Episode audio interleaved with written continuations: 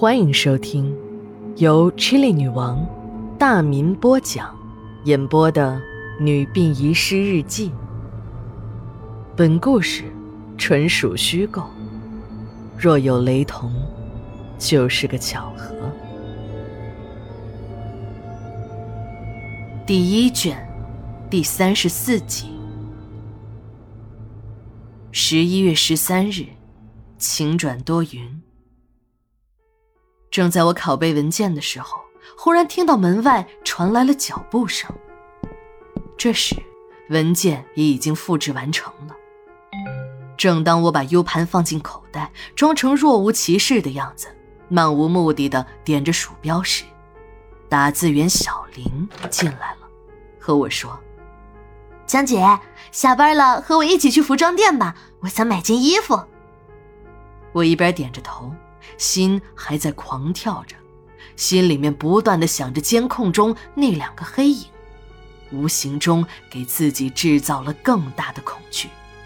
大白天的都感觉到脖子里嗖嗖的冒凉风。殡仪工的工作是单调的，朋友的圈子更是很小，我们都很小心的去和别人交往。陌生人如果问我们在哪里工作，我们总是回答在民政局。孩子的家长会从来不敢参加，更不会出席亲友们的婚礼。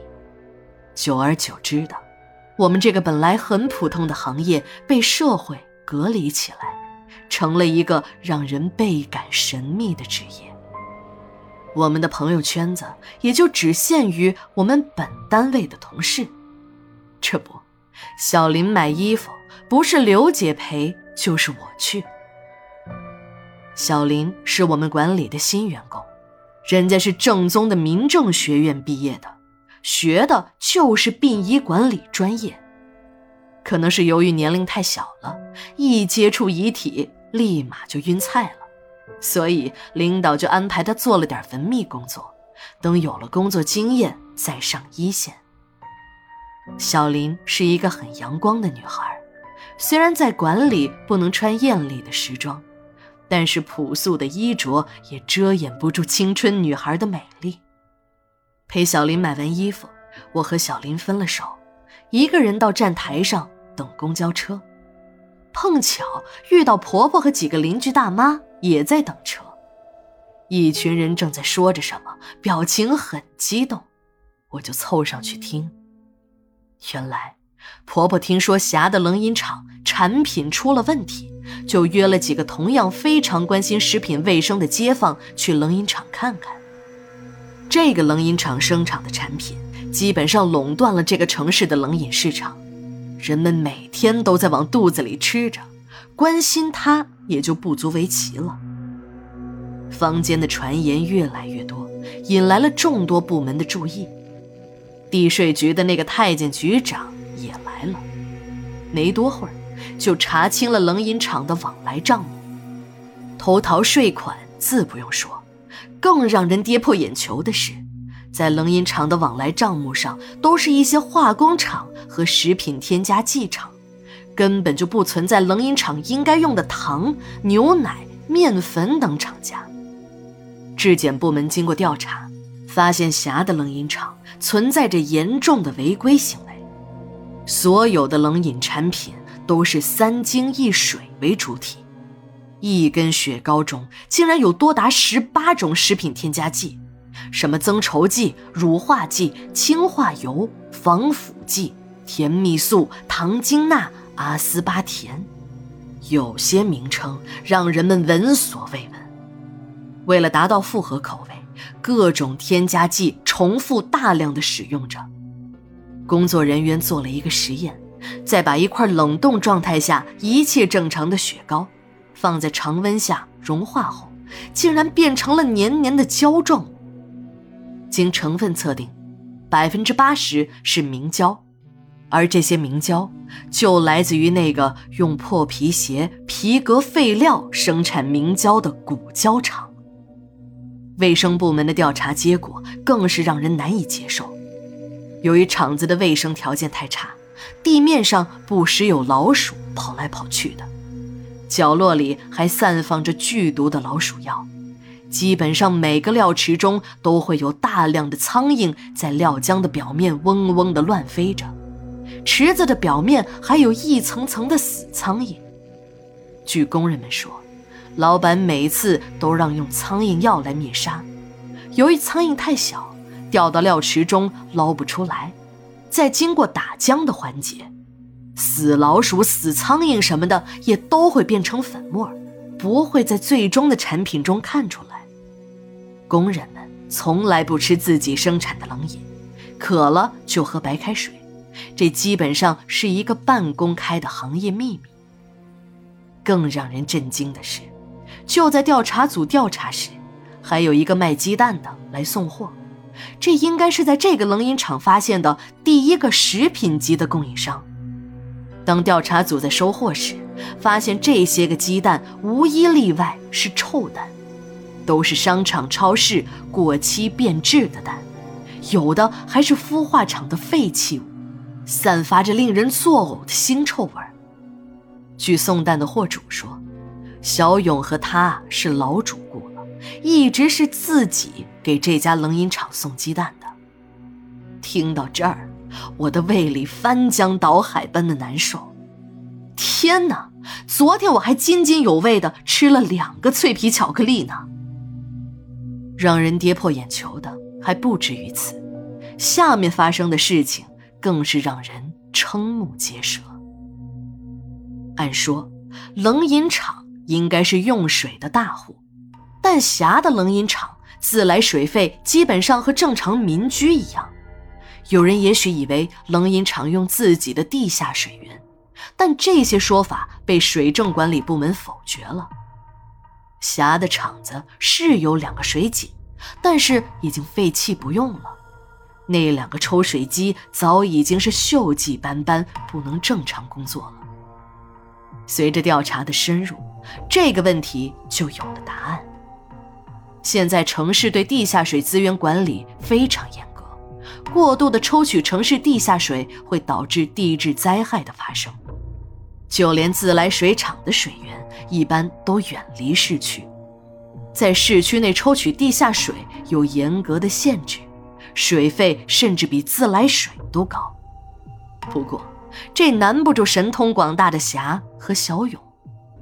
那几，城市废水处理项目是个有政府补贴的工程，主要是处理城市污水，把净化后的水循环利用于工业生产。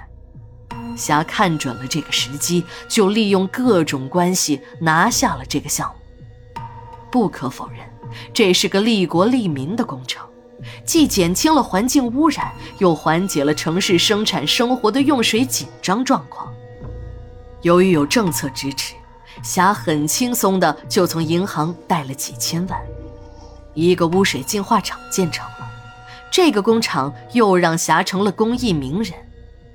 污水净化厂开业那天，社会名流都到了场。领导的大剪子一剪下去，霞亲手启动了污水净化生产设备。黑黑的城市污水流了进去，从水管中流出的是清澈的工业用水。这种水虽然看起来和正常的自来水没有什么区别，但人是绝对不能饮用的。里面仍含有大量的重金属离子和各种有毒物质，就是这些本应用于工业生产的水，却顺着管道悄悄地流到了峡的冷饮厂。良心在利益面前是那么的不堪一击，你这边倒入下水道的污水，也许马上就会以另一种方式吃进自己的肚子里。一个大妈还在神秘地说。哎你们都不知道吧？这一次为什么查的这么狠，这么快？一群人都把这个大妈围了起来，伸长脖子要听个究竟。这个大妈接着说：“这霞呀，除了陪有些个领导睡觉送钱之外，还有专人负责这些个人家的冷饮配送，那都是高档货，还不要钱。”这次出了事儿啊！有个社会名流的老婆一听说这事儿就犯了病，不停的呕吐，还住进了医院。很生气，就让手下彻查。这件事儿内部早就定了调子，为了不影响流通区域的混乱，因为冷饮厂仓库里那堆积如山的商品，就是银行的巨额贷款。奸商的利益和银行是统一的。早在两天前，冷饮系统就已经闻风而动。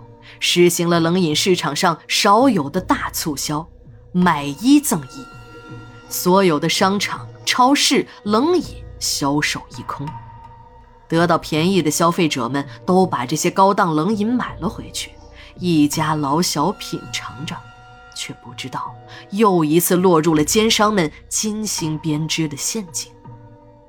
我和婆婆回到家，第一件事儿就是把冰箱中的冷饮都取了出来。装进了垃圾袋。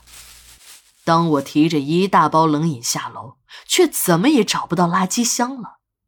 仔细一看，我被眼前的景象给惊呆了。花花绿绿的冷饮袋已经堆积如山，把垃圾箱都埋了起来。看来这场冷饮的促销是成功的。这些个不合格的产品到了百姓的手里，就是到了终点站。奸商们早已经把老百姓的肚子当成了垃圾填埋场，老百姓总是在用自己的血汗钱给那些没有人性的奸商买单。实在没有胃口吃饭，我就一个人躲在卧室里。小豆包今天值班，我只好自己上网了。这时，我才想起来自己拷贝的那些监控。我把 U 盘插进了电脑。打开了播放器，那两个黑影又出现了。我仔细的看了看，把模糊的镜头拉近，再拉近，身形好熟悉啊！对了，怎么有点像主管后勤保卫的李副馆长呢？他午夜到停尸间做什么？